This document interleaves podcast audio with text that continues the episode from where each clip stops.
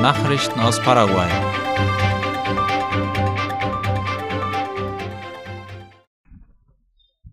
In Canindeyú sitzen LKWs fest.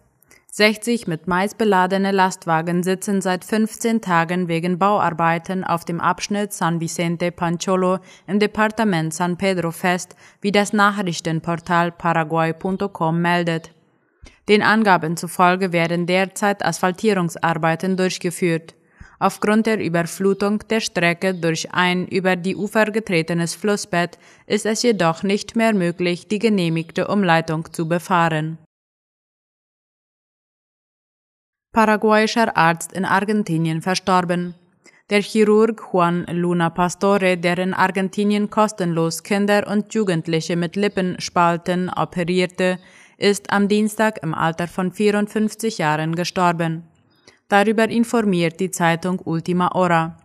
Luna Pastore wurde in Asunción geboren, wo er sein Medizinstudium begann und später an der Nationalen Universität von Tucumán fortsetzte und seine Facharztausbildung am Hospital del Clínicas in Buenos Aires absolvierte. Seine Mission begann durch den Kontakt mit einem bedürftigen Mann, der sich die Operation seiner Lippenspalte nicht leisten konnte.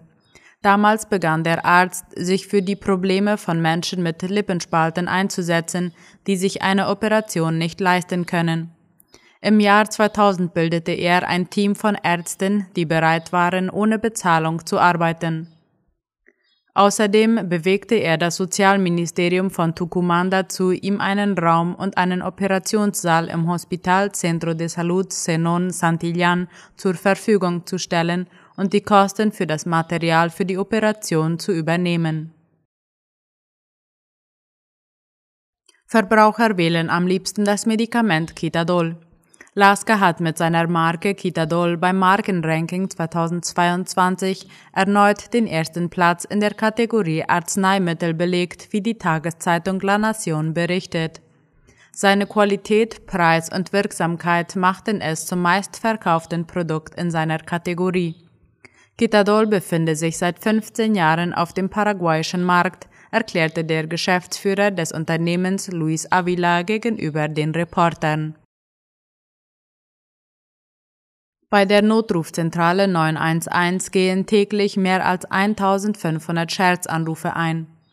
Darüber berichtet Ultima Hora auf Berufung von Daten der Nationalpolizei. Der Leiter der Notrufzentrale Rafael González erklärte, dass von den durchschnittlich 3000 Anrufen pro Tag mehr als die Hälfte Fehlalarme oder Scherzanrufe sind. Diese erschweren die Arbeit der Polizei, echte Notrufe zu identifizieren und darauf einzugehen.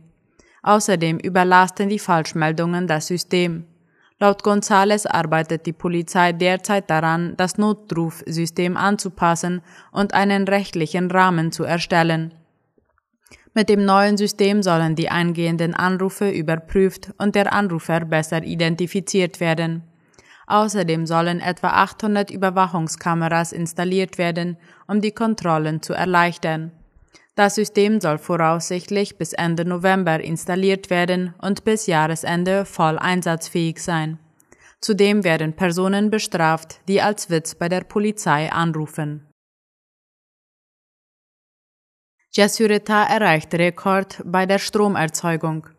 Nach Angaben der binationalen Einheit Jasureta, EBI, die das Kraftwerk verwaltet, wurde im Oktober die höchste Stromerzeugung seit der Aufnahme des Betriebs im September 1994 verzeichnet. Darüber berichtet die Zeitung OI. Laut Angaben von Jasureta erreichte das Kraftwerk im vergangenen Monat eine Leistung von mehr als 2.054.000 Megawatt pro Stunde. Der größte Teil davon wurde an das argentinische Verbundnetz geliefert. Im Juni wurde das Kraftwerk wieder voll in Betrieb genommen, nachdem die planmäßigen Wartungsarbeiten am Staudamm abgeschlossen waren und der Wasserstand des Paraná-Flusses sich wieder normalisiert hatte. Im vorigen Jahr hatte dieser einen historischen Rückgang verzeichnet, mit einem Pegelstand, der seit dem Jahr 1944 nicht mehr gemessen worden war. Derzeit führt der Fluss wieder viel Wasser aufgrund der starken Regenfälle in Brasilien. Nachrichten aus aller Welt. US-Notenbank hebt Leitzins weiter an. Im Kampf gegen die hartnäckig hohe Inflation hebt die US-Notenbank Fed den Leitzins um weitere 0,75 Prozentpunkte an. Die neue Zinsspanne liegt nun zwischen 3,75 und 4,0 Prozent, wie die Federal Reserve in Washington laut der Deutschen Welle mitteilte. Die Fed unter ihrem Präsidenten Jerome Powell erhöhte den Leitzins damit in diesem Jahr bereits zum sechsten Mal und zum vierten Mal in Folge um 0,75 Prozentpunkte. Bereits am Dienstag hatten US-Daten auf eine hohe Nachfrage nach Arbeitskräften hingedeutet.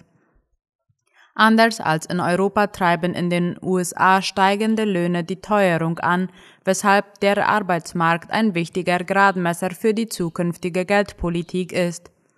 Läuft der Arbeitsmarkt schnell, steigt der Druck auf die Fed, die Zinsen weiter anzuheben.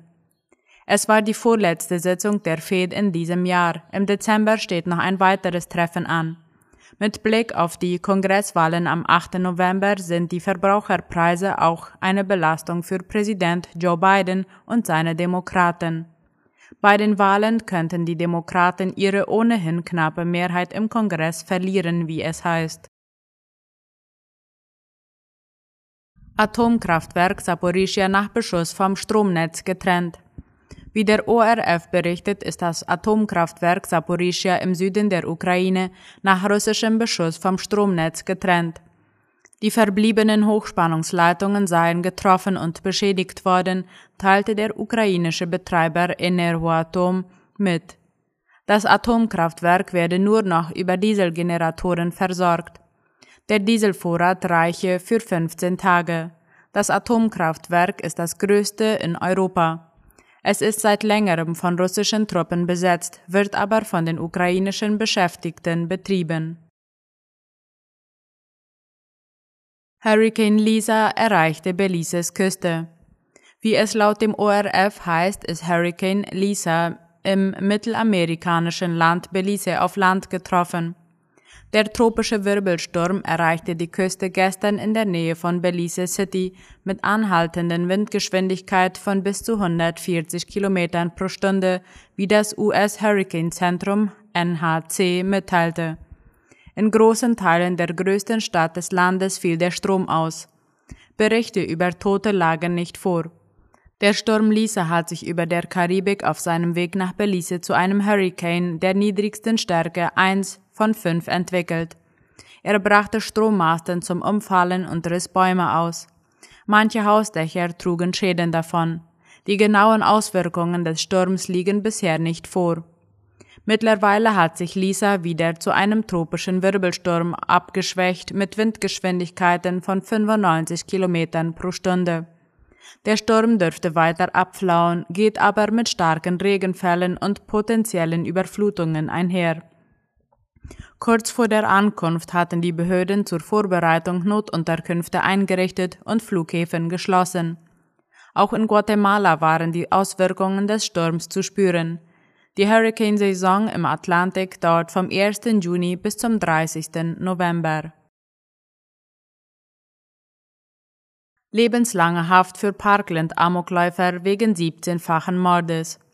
Vor viereinhalb Jahren tötete Nicolas Cruz an einer Schule in Parkland im US-Bundesstaat Florida 14 Jugendliche und drei Erwachsene. Vor der Strafmaßverkündung hatten Verwandte der Getöteten die Möglichkeit bekommen, sich im Gerichtssaal selbst an den Täter zu wenden, wie die Deutsche Welle schreibt. In den emotionalen Auftritten sprachen sie über ihre Trauer, äußerten aber auch Wut, Enttäuschung und Unverständnis darüber, dass der Täter nicht zum Tode verurteilt wurde. Im Gerichtsverfahren zu dem Amoklauf hatte eine Jury dem Angeklagten Mitte Oktober für schuldig befunden. Neun der zwölf Geschworenen plädierten für die Todesstrafe, die auch von der Staatsanwaltschaft und den Angehörigen gefordert worden war. Drei lehnten die Höchststrafe jedoch ab. Weil in Florida die Todesstrafe nur einstimmig verhängt werden darf, lautete die Empfehlung der Jury lebenslange Haft. Richterin Scherer war an diesen Beschluss der Jury gebunden. Sie verurteilte Cruz offiziell zu 17 Mal lebenslanger Haft wegen der Ermordung von 14 Schülern und drei Lehrern sowie zu weiteren 17 lebenslangen Haftstrafen für versuchten Mord an den Verletzten bei dem Amoklauf. Die Möglichkeit einer vorzeitigen Haftentlassung wurde ausgeschlossen. Der Verurteilte nahm die Verkündung des Strafmaßes regungslos zur Kenntnis. Amoklauf von Parkland gehört zu den schlimmsten Massenmorden in der Geschichte der USA. Soweit die Mittagsnachrichten heute am Donnerstag. Auf Wiederhören.